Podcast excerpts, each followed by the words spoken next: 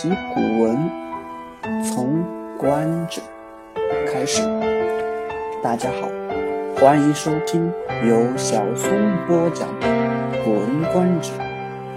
找寻一种更舒服的方式学习接近古文，同时也欢迎加入互动交流 QQ 群：二四七八零六九零八。第三十四集，子葛对灵王。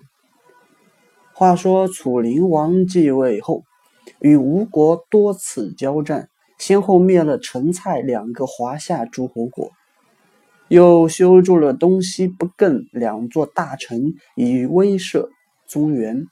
终于在会盟中压倒晋国，重新成为霸主。但是他的霸业。完全是依靠武力和威压而得来的，穷兵黩武。诸侯各国虽然表面上臣服于楚国，但对其相当不满。而且楚国国内啊，也有大量不稳定的因素。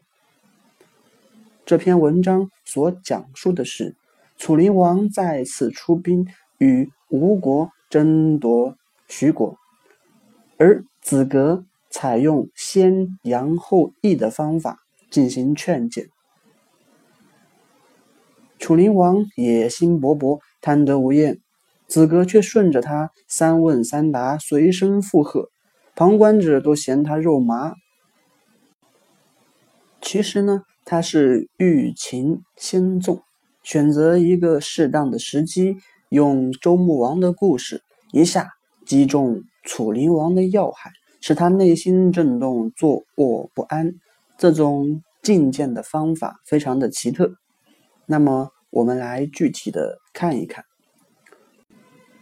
第一段，楚灵王率领部队在周来狩猎，之后呢，派荡侯潘子几位大将军率领军队包围徐国，目的是对吴国进行威慑。文章中细节描述了楚王的穿着。雨雪，王披冠，秦复陶，翠披，抱膝，紫鞭已出。天下着雪，楚王戴着王冠，穿着秦国进口的衣服，搭着翠鸟羽毛制作的披肩，穿着豹子皮做的鞋，一身的名牌，手里还拿着鞭子，得意洋洋，意气风发，衬托出楚王的骄横和虚荣心强。那么第二段进入高潮，子格。子格是何许人也？战国时期啊，因为人才跳槽比较频繁，子格原来是郑国人，算是郑子避难来到楚国，后来得以重用。听闻楚王在攻打徐国，心里非常着急，连忙晚上进来劝谏楚王。楚王对子格的问话也非常的长，但意思归纳起来非常的简单，就是想要这个。想要那个，什么都想要，贪心不足而已。灵王首先回顾了自己的祖先对周王朝的巨大贡献，然后呢，耿耿于怀的指出，呃，齐国、晋国、鲁国、魏国都有得到周天子赏赐的礼器，而我们楚国却没有。所以，如果现在派人向周天子索取礼器，天子会不会给我们呢？子格回答说。肯定会给啊！我们楚国的祖先勤劳勇敢，那是没话说的。可当时我们却不是周天子的亲戚，天子就不拿我们当回事儿。今天可就不一样了，我们楚国军事实力强大，周天子害怕我们，齐国、晋国、鲁国、魏国都臣服于我们。大王您派人去要礼器，天子哪敢不给呀？这段回答很对灵王的胃口，于是他得寸进尺的继续问：“呃，徐这个地方原本是我们楚国祖先伯父的封地，呃，其实都过去一千多年的事情了。呃，后来呢，郑国人占领了这片土地，还不还给我们。如果我们楚国现在派人去索取，你说郑国会不会给我们呢？”哎，子格回答说：“肯定给啊。”周天子都不敢不给我们礼器，郑国怎么敢不给我们土地啊？灵王听了这两个回答，简直是心花怒放，欲望继续膨胀，于是又问道：“原先晋国称霸中原，是因为晋国离中原比较近，我们楚国离中原比较远。现在我们在中原建立了陈、蔡、东西不更四座大城，都可以出动一千辆兵车，诸侯应该害怕我们了吧？”子格又回答说：“肯定会害怕呀。”这四个城市的兵力已经足够威慑诸侯国了，况且我们还有楚国本土的兵力呢，谁敢不害怕我们大王呀？至此，楚王的自信心和欲望已经膨胀到极点。幸亏工匠进来请求他去观看玉器的制作，否则真是难以想象接下来他还会提什么天真的问题。灵王的欲望和子格的逢迎。果然引起了其他大臣的不满。大臣普希夫趁灵王不在，对子格抱怨说：“您是在我们楚国很有名望的人，现在问你话，您就只知道唯唯诺诺，这么肉麻，我们国家该怎么办呢？”子格胸有成竹的回答说：“我刚才是在磨刀子呢，等一会儿大王出来啊，我的刀刃就要砍下来了。”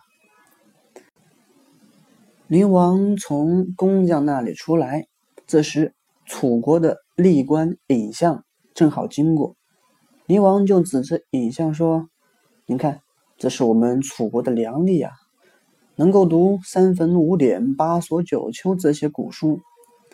嗯，这三分五典啊是三皇五帝的书，八所呢是关于八卦占卜的书，九丘呢则是关于九州地理人情的书。”灵王得意洋洋地引用这些书名，大概不是为了称赞尹相的博学，而是为了炫耀楚国的人才众多，间接说明自己这个国王的伟大。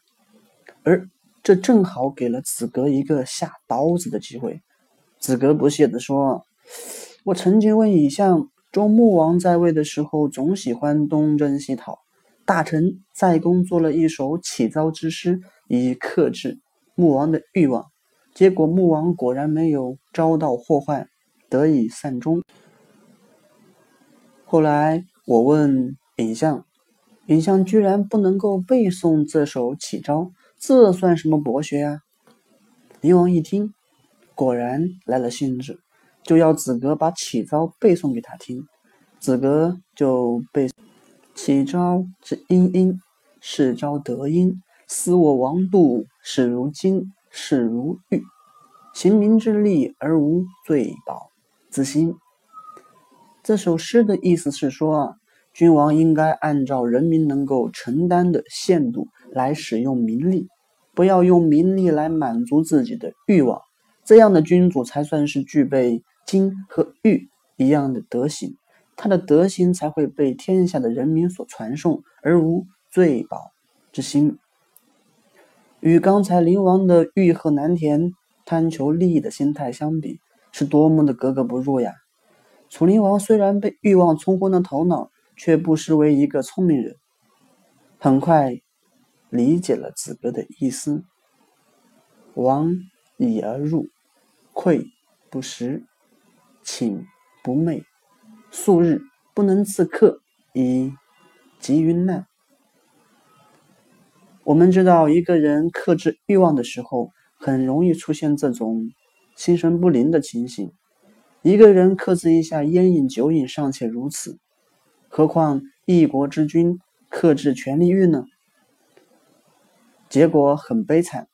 虽然子哥的谏言打动了灵王，灵王却无法克制自己。第二年，楚国内部就爆发了政变，穷兵黩武的灵王被废除。其弟登基为王，众叛亲离的灵王最后在荒野自杀。仲尼曰：“古也有志，克己复礼，仁也。心善哉！楚灵王若能如是，岂能汝于前夕？”好，这就是今天的播讲，感谢。您的收听，每日观止，小松与您同在。